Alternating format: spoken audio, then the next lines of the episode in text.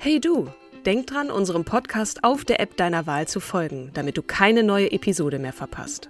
Und wenn du uns noch mehr unterstützen möchtest, schenk uns 5 Sterne auf Apple oder Spotify und lass uns auch noch eine tolle Rezension da. Mit Acast Plus kannst du uns übrigens werbefrei hören und auch 24 Stunden vor dem offiziellen Launch unsere neueste Episode vor allen anderen hören. Mehr Infos in den Show Notes. Many of us have those stubborn pounds that seem impossible to lose, no matter how good we eat or how hard we work out. My solution is PlushCare. PlushCare is a leading telehealth provider with doctors who are there for you day and night to partner with you in your weight loss journey. They can prescribe FDA-approved weight loss medications like Wagovi and Zepbound for those who qualify. Plus, they accept most insurance plans. To get started, visit plushcare.com slash weight loss. That's plushcare.com slash weight loss.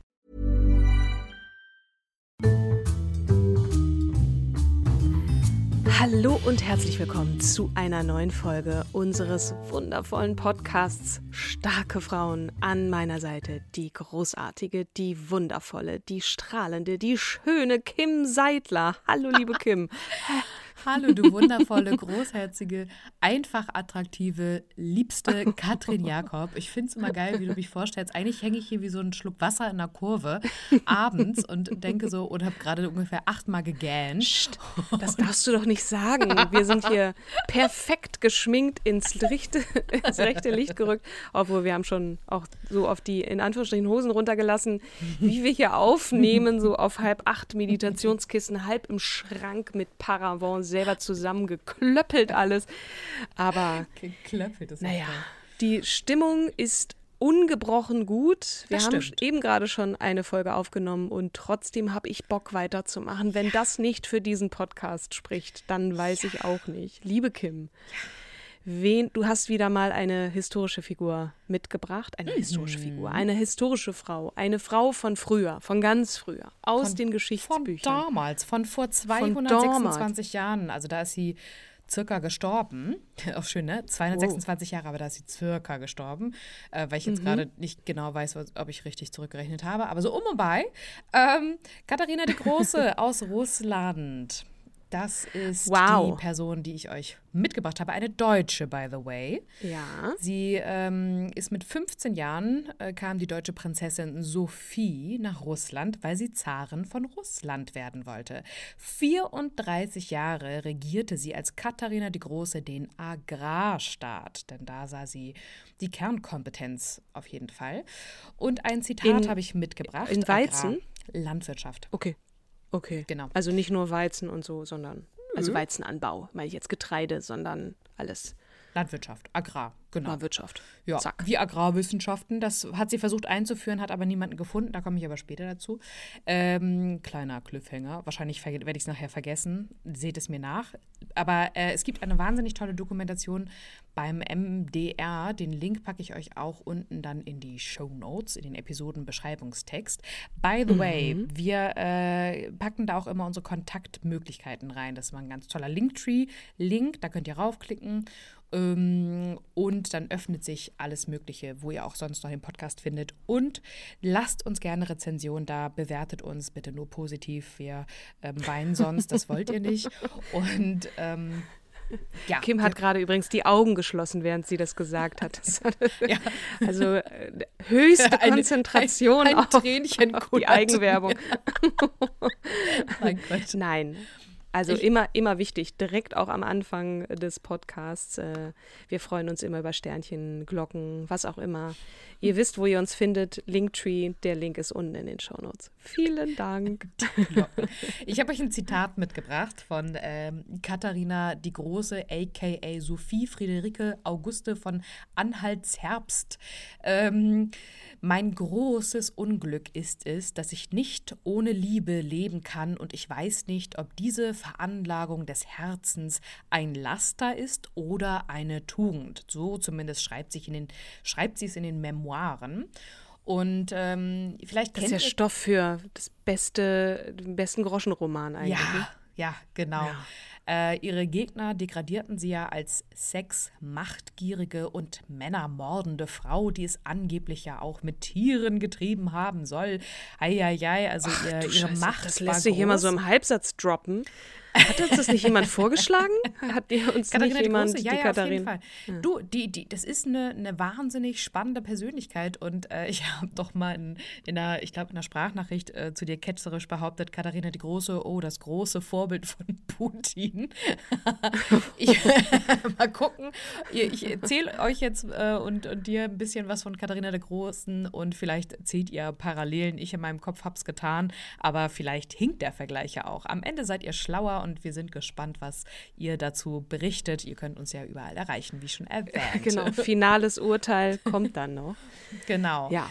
Also schade ist im Nachhinein, also sie hat sehr viele politische Erfolge erzielt, ähm, aber ähm, ihre angeblichen Liebesgeschichten sind die halt, die dann allen im, im Gedächtnis bleiben, ne? also die, die ketzerische Mundpropaganda und dann eine ich weiß, du wirst das jetzt hassen, dass ich sage, aber mein lieber Geschichtslehrer, Herr Spengler, der sagt ja immer, prüfe immer. Ich liebe Herrn Spengler.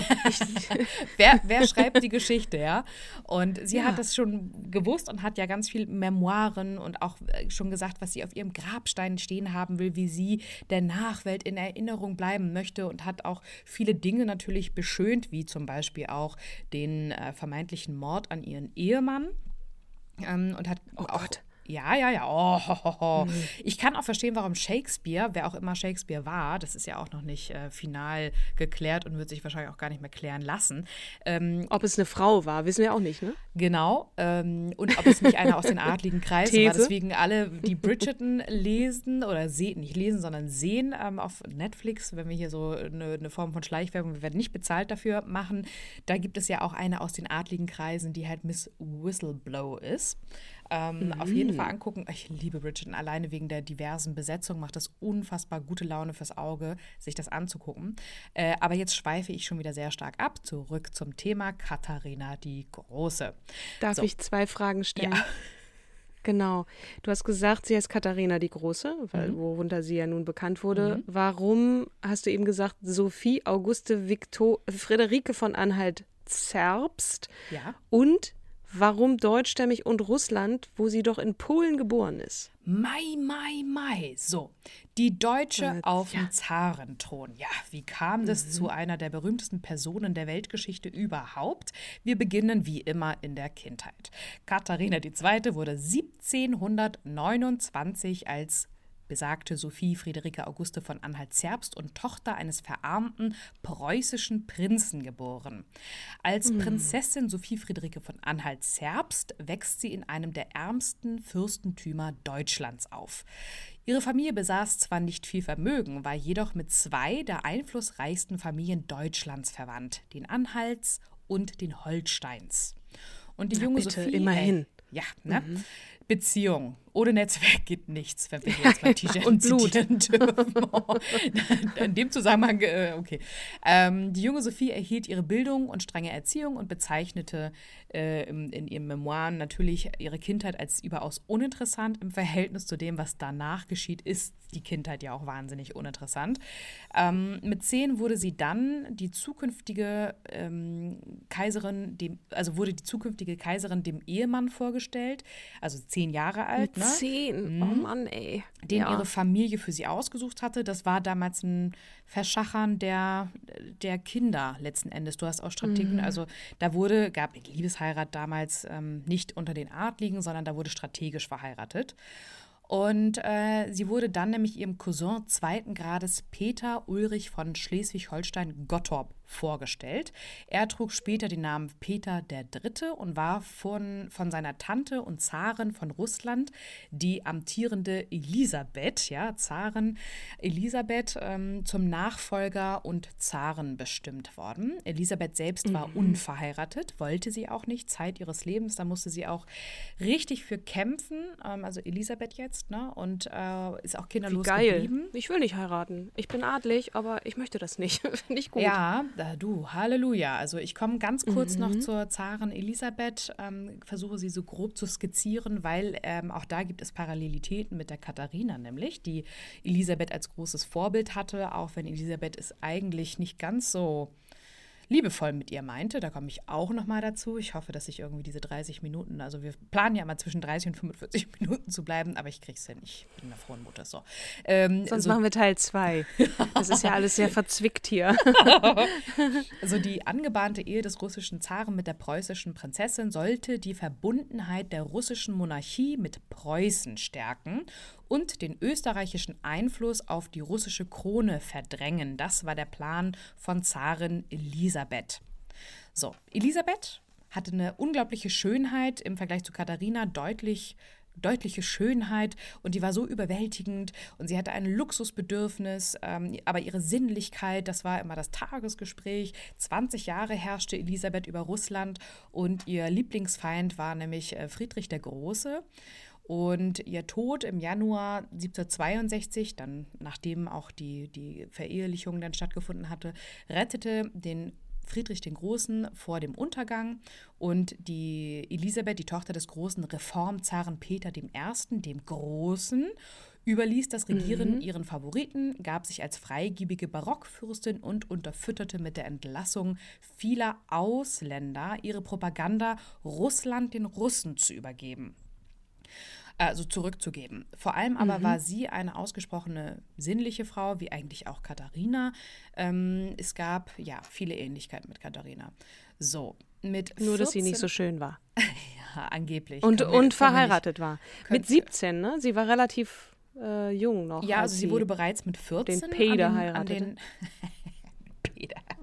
Sie wurde mit 14 bereits an den St. Äh, St. Petersburger Hof gerufen, um mhm. äh, dann ja mit, mit Peter III. verheiratet zu werden. Ähm, Katharina, also sie wird dann Katharina, ne? Wir, wir kennen sie genau, jetzt noch genau. als, ich sage mir jetzt einfach Sophie. So, Sophie Friederike Augustus mir ein bisschen zu lang. Ich sage jetzt mal Sophie. Sophie kommt mit 14 an den Hof und ähm, erkennt auch die Chance. Sie ist halt unfassbar besessen vom Ehrgeiz. Ähm, sie will unbedingt die Zarin werden. Ja, also das ist ihr genau. Ziel und sie büffelt und äh, lernt dann vier Sprachen und Russisch wollte sie so perfekt beherrschen, dass sie sogar dann erkrankte und dann wurde dem Volk dann auch mitgeteilt, die ist jetzt gerade krank, ähm, weil sie sich so verausgabt hat beim Russischlernen. Das hat ihr gleich Pluspunkte gebracht. Burnout. Volk. Und ja. ja, die hat auch nachts gelernt und sie ist sehr schnell dann zum orthodoxen Glauben konvertiert und ähm, erhält dann ich den hier Namen. Auch ein, ja? Mhm. Ich habe hier ein interessantes Zitat auch noch gefunden aus ihrer Biografie, mhm. äh, was das ziemlich deutlich macht. Ihr war der Typ nämlich ziemlich egal. In der Biografie heißt mhm. es, er, der Großfürst, war mir angesichts seiner Veranlagung ziemlich gleichgültig. Nicht aber die russische Krone. Also das verdeutlicht schon das, was du gesagt ja, hast. Ne? Ich will da unbedingt und so. Ähm, und als junges aber Mädchen, der, ne? sie ist jetzt gerade mal 16, als sie heiratet. Ja, und er hat halt angeblich, das ist, ähm, weiß man auch, also aus ihren Memoiren abgeleitet, sie hat das natürlich alles verschönert im Nachhinein, damit man auch erklären konnte, dass sie so stark, äh, warum sie kein, äh, kein Interesse an der Ehe hatte oder an ihrem Mann hatte. Sie hat ihn immer als Holzkopf dargestellt. Holzkopf ist ein Begriff, den ich jetzt hier präge, weil er angeblich nur äh, die Zinnsoldaten im Kopf hatte, sich überhaupt nicht für die Politik interessierte und eigentlich immer nur Spaß haben wollte. Und er hat sie auch echt angeblich denunziert, ähm, indem er gesagt hat, ja, du musst jetzt vor meinem Zimmer Wache stehen. Und das hat sie dann auch über mehrere Stunden gemacht. Und eigentlich, also innerlich hatte sie eine absolute Wut auf den Dude und ähm, hat das aber durchgezogen, weil sie ja das Ziel, die Krone, wie du so schön gesagt hast, äh, mhm. im Kopf hatte. Und das sollte, das wollte sie auch verfolgen. Also sie hat ihn wirklich verachtet. Ähm, aber hat Kinder mit ihm gekriegt, oder? Nein, nein, oder nein. Also, also es ah. gab auch vermutlich oder mit ziemlich ja, großer Bestimmtheit ähm, gar keinen Sex mit den, zwischen den beiden. Also sie blieb kinderlos ähm, von ihm Sie arbeitete hart daran, das Wohlwollen der Kaiserin Elisabeth zu erringen und, äh, und möglichst viel Wissen anzuhäufen, das für ihre spätere Rolle nützlich sein würde. Sie ist konvertiert, sie hat den Namen I Katharina bzw. Katharina dann angenommen. 1745 war es dann endlich soweit. Sie heiratete ihn schließlich mit 16 Jahren. Mhm. Das dauerte aber ewig, bis die Elisabeth dann nun starb. Ähm, 17 Jahre hat es dann gedauert. Da wurde erst 17 Jahre später wurde Peter III. dann endlich Zar von Russland. Und sie sagt, also sie hinterlässt in ihren Memoiren, dass es halt traumatische Jahre waren. Ähm, die Ehe blieb kinderlos. Es wird äh, behauptet, ne, wie schon gesagt, dass, dass die beiden keinen Sex hatten. Aber die Elisabeth sorgte dafür, dass dann die liebe Sophie, aka Katharina, einen Liebhaber bekam, dass sie mhm. dann ein Kind zur Welt brachte. Und äh, sie hat einen Sohn zur Welt gebracht und der wurde ihr direkt nach der Geburt entrissen und Paul. in die Obhut in die Obhut von Elisabeth Angeblich von ihrer Affäre Sergei Satikov. Genau, Elisabeth hat, hat äh, auf jeden Fall den Sergei der Katharina vorgestellt und ähm, mhm. es war eingefädelt und so kam dann auch der Thronfolger zustande, weil er, ähm, der Peter hatte seine eigene Liebhaberin. Und die hat er dann auch, obwohl sie ja nun geehelicht waren, ähm, der hat er den Katharinenorden, nee, den Elisabethorden verliehen. Das ist sowas wie eine Verlobung. Und das mhm. war wie ein mhm. Affront gegenüber von Katharina. Aber ähm, das war auch auf jeden Fall später, ähm, nachdem er, glaube ich, nämlich schon Zar geworden ist. Und er regierte dann auch nur ein halbes Jahr und er hat einen Fehler gemacht, nämlich er hat äh, keine Zeremonie veranstaltet. Er hat das nicht für wichtig erachtet. Und das hat Katharina tatsächlich genutzt, weil ähm, dem Volk war dann, ja, sozusagen, gab, für, das, für das Volk gab es diese Zeremonie nicht, dass sie ihn beklatschen konnten. Und in allen Köpfen jetzt drin war, dass er der neue Zar ist. Und äh, hat dann einen Staatsstreich verübt, bei dem er entthront wurde und aus nie ganz geklärten Gründen zu Tode kam. Ähm, mhm. Bei der MDR, also die, bei der Reportage, die im NDR ausgespielt wurde, wurde schon klar, dass das ein Komplott war von ihr und einem aus der Garde, nämlich einem ihrer Liebhaber, ähm, jemand, der auch viel zu sagen hatte. Und mhm. die von äh, Elisabeth beziehungsweise dann von ihm begonnenen Reformen führte Katharina als seine Nachfolgerin weiter. Und Peter hatte nämlich nur wenige Verbündete in Russland und seine Ehefrau zählte nicht zu ihnen. Und mhm. ähm, ja, während er nämlich sein Liebesleben mit seiner Geliebten öffentlich machte und ihr sogar vor dem Adel diesen Orden verlieh, äh, der einer Verlobung gleichkam, ähm, und Katharina drohte dann nämlich die Verbannung. Also das war ziemlich dann offensichtlich, dass Peter keinen Wert auf Katharina legte. Handelte sie relativ schnell, verbündete sich dann auch mit der Kirche. Peter hatte der, äh, der Kirche wohl gerade Gelder auch gestrichen und legte keinen Wert auf die Kirche und hat da sehr ist da in die Missgunst gefallen und auch in, bei, bei weiten Teilen des Adels und des Militärs. Und dementsprechend haben sie sich dann mit Katharina verbündet. Mhm. Ähm, auf jeden Fall, die offizielle Variante für das Volk war, dass, er, dass Peter an einer Krankheit erlitt und ähm, ja, bis heute sind sich die Historiker uneinig, ob nun seine Frau oder einer der vielen politischen Gegner dahinter steckte. Ähm, aber auf jeden Fall ist der Putsch geglückt. Und übrigens ist das ein Putsch, den auch äh, die Elisabeth damals bei ihrer Halbnichte Anna gemacht hat. Weil Elisabeth war eigentlich eine Thronfolgerin, wurde aber, ich glaube, zweimal äh, übergangen. Und 1941 hat sie dann ihre Halbnichte weggeputscht. 1741? Ja, entschuldige, danke. Genau. Ja. Danke. Ja. Äh, 1741 weggeputscht und ähm, hat dann auch zum Beispiel nie äh, zweimal hintereinander im gleichen Zimmer geschlafen, weil sie immer Angst hatte, dass jemand äh, ja, sie umbringen könnte. Mhm. Und ähm, Gut, die ähm, musste aber erstmal weg und dann kam Peter, ne? Also sozusagen. Das war vor Peters Zeit. Ja, Elisabeth ist gestorben und dann ist Peter an die Macht gekommen für ein halbes Jahr und dann hat mhm. äh, Katharina ihn weggeputscht. Weggeputscht klingt immer so nett, netter als ermordet. Geil. Mhm. Klar, aber der war auch scheiße zu ihr. Obwohl, das war, wie kann man denn wegputschen, wenn man nicht die rechtmäßige, sozusagen in naja, der sie Folge hat ja ist, in der Thronfolge. Sie hat ja geehelicht. Ja, schon. Weggeputscht ist, hat sie ihn getötet? Ach, sie hat ihn getötet. Ermorden. Also äh, die, die Frage ist ja, ob sie ihn, also sie hat ihn nicht direkt ermordet, aber es wird ja, die Historiker munkeln. Ihn dass das sozusagen ein, entweder ein Auftragsmord war oder ähm, ja ein politischer Gegner. Aber es, ja, genau. Mhm. Ah, okay, aber da kam ihr wahrscheinlich einer ihrer Liebhaber zu Hilfe, ne? Aus der Garde, der das ist der. Kommandant ja, genau. Alexei Orlov. Orlov, Schritt, jawohl. Schritt zur Tat. mhm. mein Gott, das ist ja, das ist ja In ihren Memoiren schreibt sie, es gibt keine mutigere Frau als mich. Ich besitze schrankenlose Kühnheit. Mit eisernem, unerschütterlichen Willen reformiert sie in 34-jähriger Herrschaft, das muss man sich auch mal auf der Zunge zergehen lassen, also äh, Staat und Gesellschaft fördert Kunst und Wissenschaft, führt Russland an die Spitze der europäischen Großmächte. Dann äh, 1796 stirbt sie, aber bis dahin ist auch noch recht viel passiert und das russische Reich mhm. umfa umfasst ein Sechstel der Erde.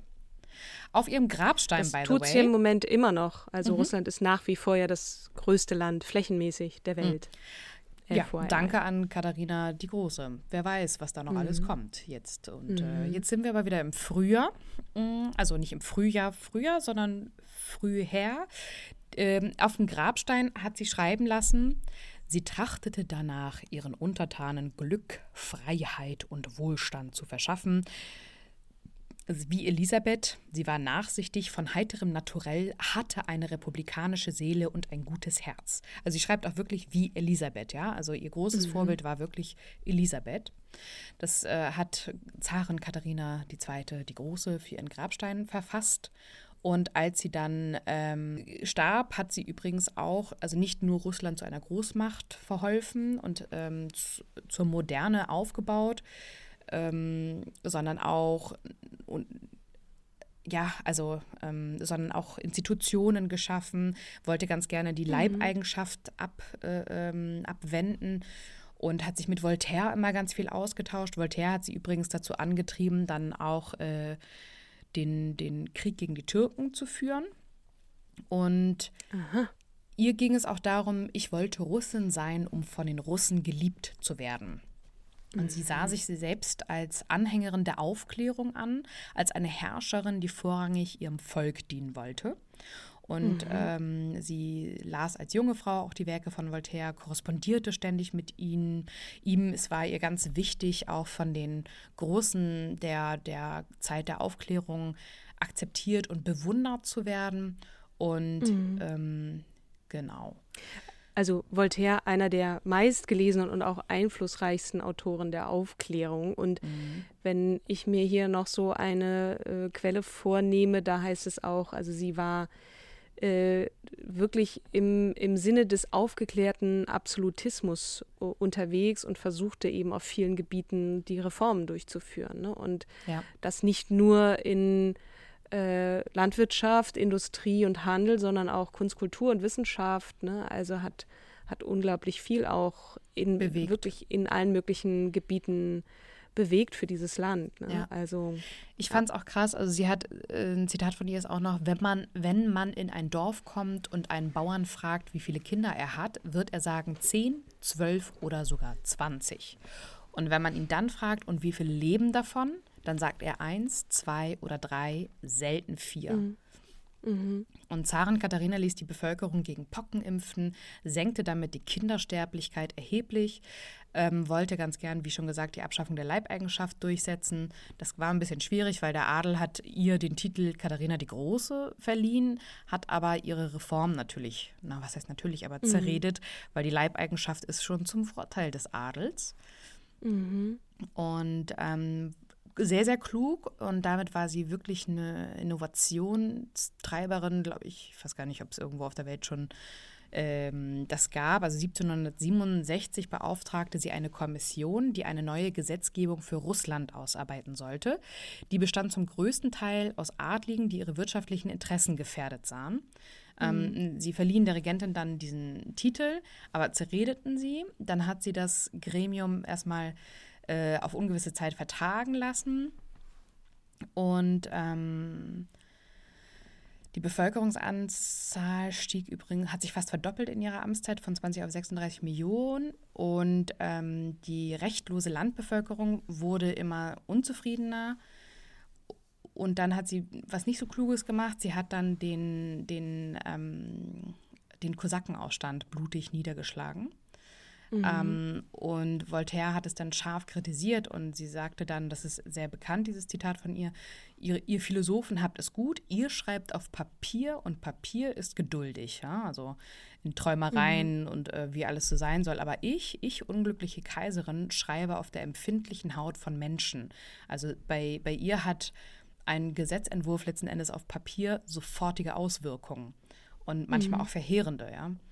Ähm, Sie hat äh, das, was Elisabeth eigentlich gemacht hat, das heißt sozusagen die Ausländer rausgeworfen, ähm, hat sie korrigiert und gesagt, hey, also äh, kommt her, ich möchte ganz gerne ein multiethnisches Reich haben. Und ähm, so hat sie tausende Einwanderer aus Deutschland auch äh, einwandern lassen, die dann in den sech- 1760er Jahren über 100 Ortschaften aus der, an der unteren Wolga aufbauten. Und auf ihre Kappe gehen auch die zwei Türkenkriege und die Annektierung der Krim, die Ja, ähm, Russland gerade. den Zugang zum Schwarzen Meer sicherten. Mhm. Und äh, genau, mit drei Teilungen Polens vergrößerte sie das Land im Westen um eine halbe Million Quadratkilometer. Mit eisernem unerschütterlichen Willen reformierte sie in 34-jähriger Herrschaftszeit Staat und Gesellschaft, fördert Kunst und Wissenschaft, führt Russland an die Spitze der europäischen Großmä Großmächte, die dann anfingen natürlich diese Behauptungen aufzustellen. Sie hat aber, was sie gemacht hat, ist, sie hatte unfassbar einflussreiche Liebhaber, die sie immer instrumentalisieren, wenn man gar, Ja. gar von manipulieren sprechen möchte. Ähm, Na, einer davon hat ja ihren Mann umgebracht, den Zaren von Russland. Also das muss man schon mal so weit hinkriegen. Und einer davon ist dann tatsächlich losmarschiert, der ähnlich veranlagt war wie sie. Der hat ihr dann übrigens auch die nächsten 15 Liebhaber ausgesucht. Und das ist etwas, was ja, ja, Das ist aber krass, ne? am Hofe war das ja üblich, nur dass das normalerweise Ja. dann ein männlicher Herrscher war. Ne? Und wenn das eine Mhm. Frau gemacht hat, wurde das natürlich in den Dreck gezogen. Interessanterweise, wir kennen das heute noch von Männer, Männerhühnern rum und das sind dann die geilsten Hechte und Frauenhühnern rum, ja, das sind dann die größten Schlampen. Ne?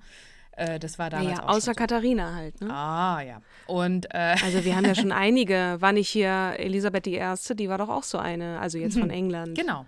Nee, auch die, die Elisabeth, die äh, von Russland war. Ähm. Die auch, zweite? Auch so eine. Genau. Ja, ja. Die war auch so eine. Genau, ja, ja.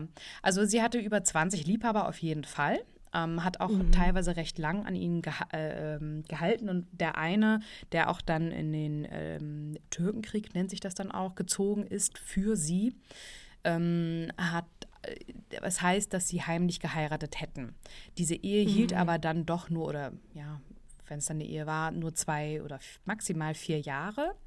Dann äh, war er eh weg und unterwegs und hat dann alles aufgebaut und äh, viel Geld auch äh, dann mitgenommen. Und äh, dann hat sie sich aber auch selber nochmal ähm, überzeugt, dass das auch alles wahr war, weil es heißt, es gibt diese Dörfer und angeblich seien das Pappdörfer gewesen, was aber faktisch nicht richtig ist, weil sie ist durchgereist und ähm, es leben auch an dieser Route weiterhin, also diese Dörfer sind vorhanden.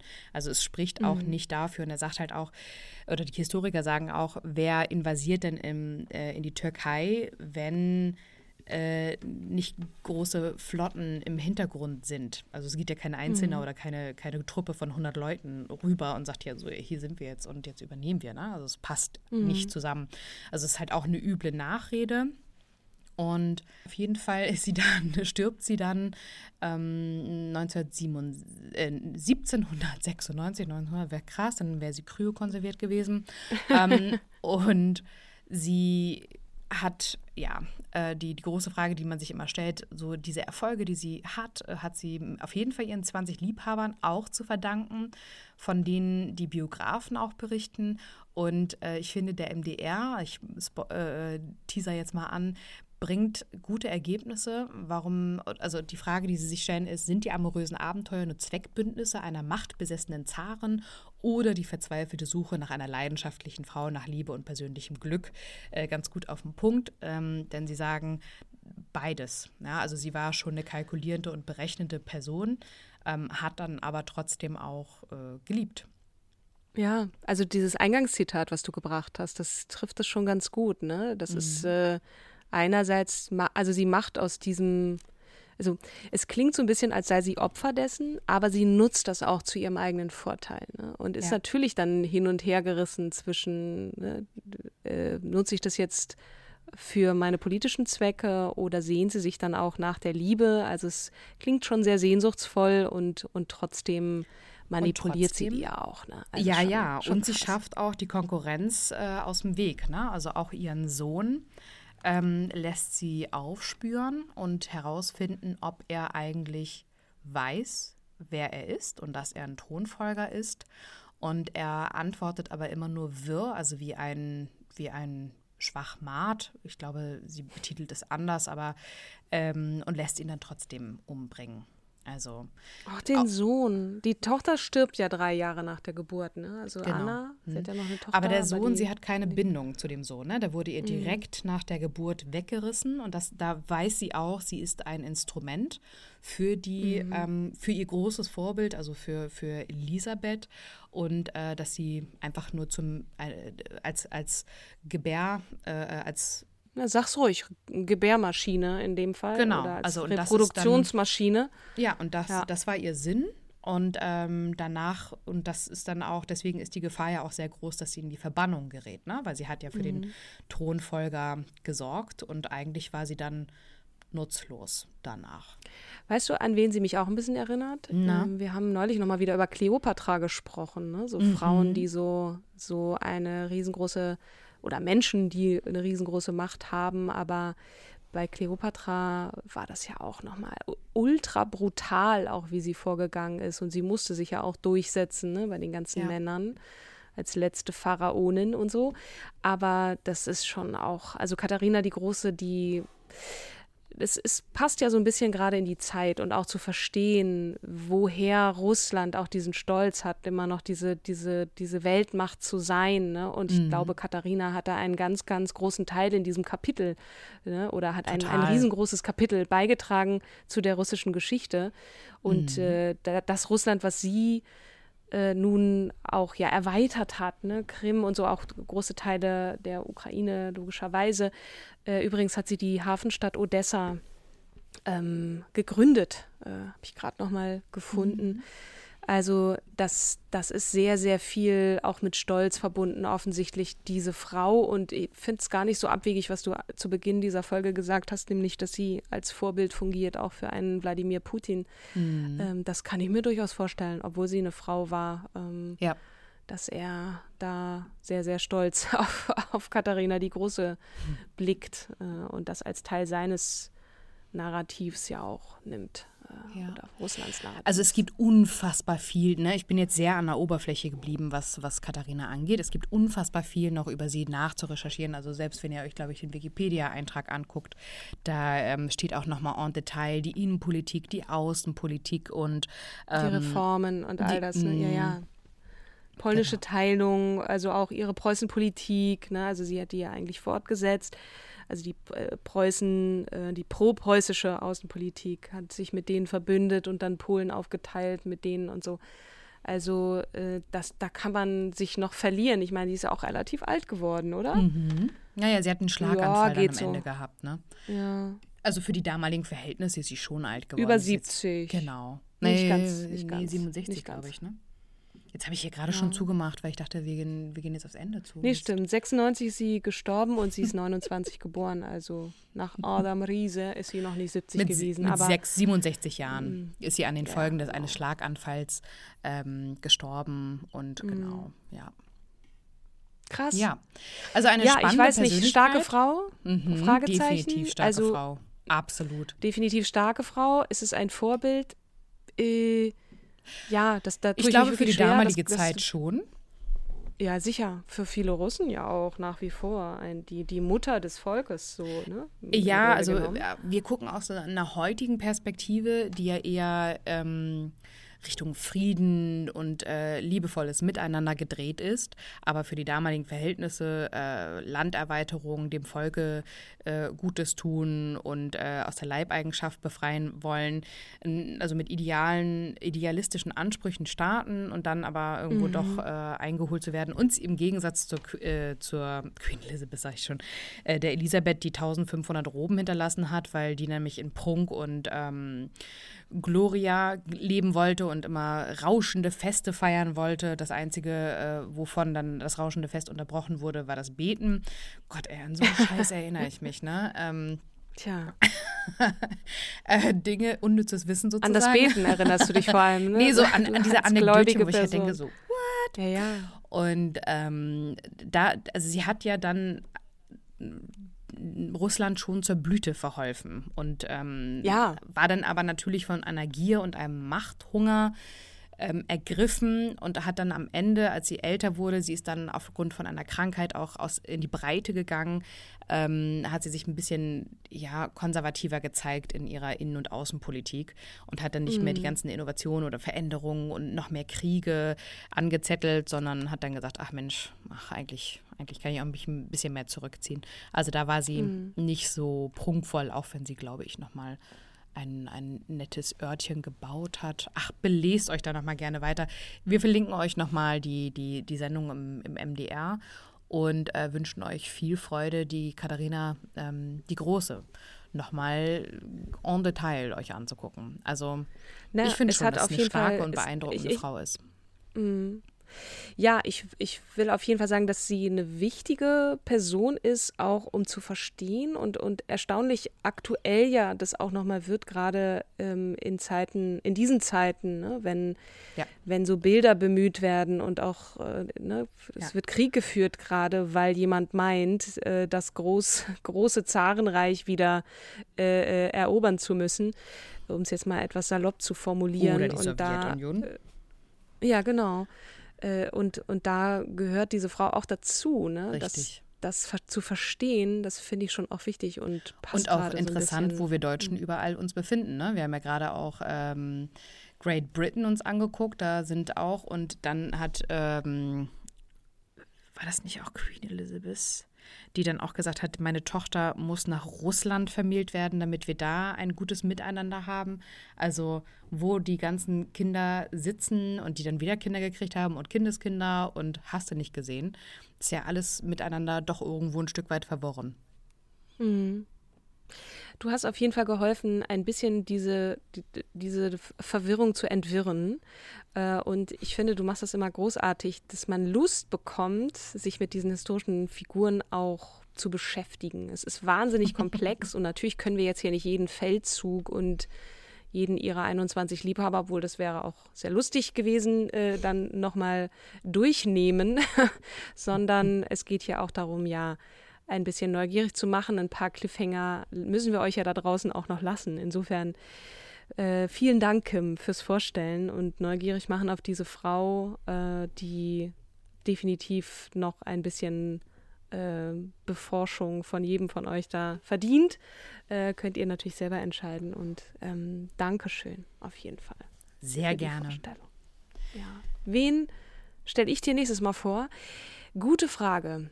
Das habe ich noch nicht abschließend ähm, mit mir selber geklärt. Mhm. Aber ich werde auf jeden Fall noch mal einen Blick in unsere Liste werfen. Ihr schickt uns ja immer so wunderbare äh, Vorschläge und da werde ich mich noch mal inspirieren lassen, wer mir da so über den Weg Genau. stolpert. Äh, letztes Mal war Isabel dran. Also wir freuen uns immer, wenn ihr auch uns mal wen vorstellt und wir Genau. Zuhörerinnen sein können. Und äh, genau.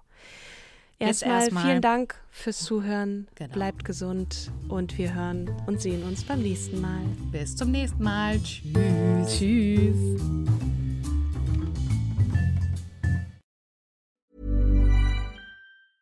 Even when we're on a budget, we still deserve nice things. Quince is a place to scoop up stunning high-end goods for 50 to 80% less than similar brands. They have buttery soft cashmere sweaters starting at $50, luxurious Italian leather bags, and so much more. Plus, Quince only works with factories that use safe, ethical, and responsible manufacturing. Get the high-end goods you'll love without the high price tag with Quince. Go to quince.com slash style for free shipping and 365-day returns.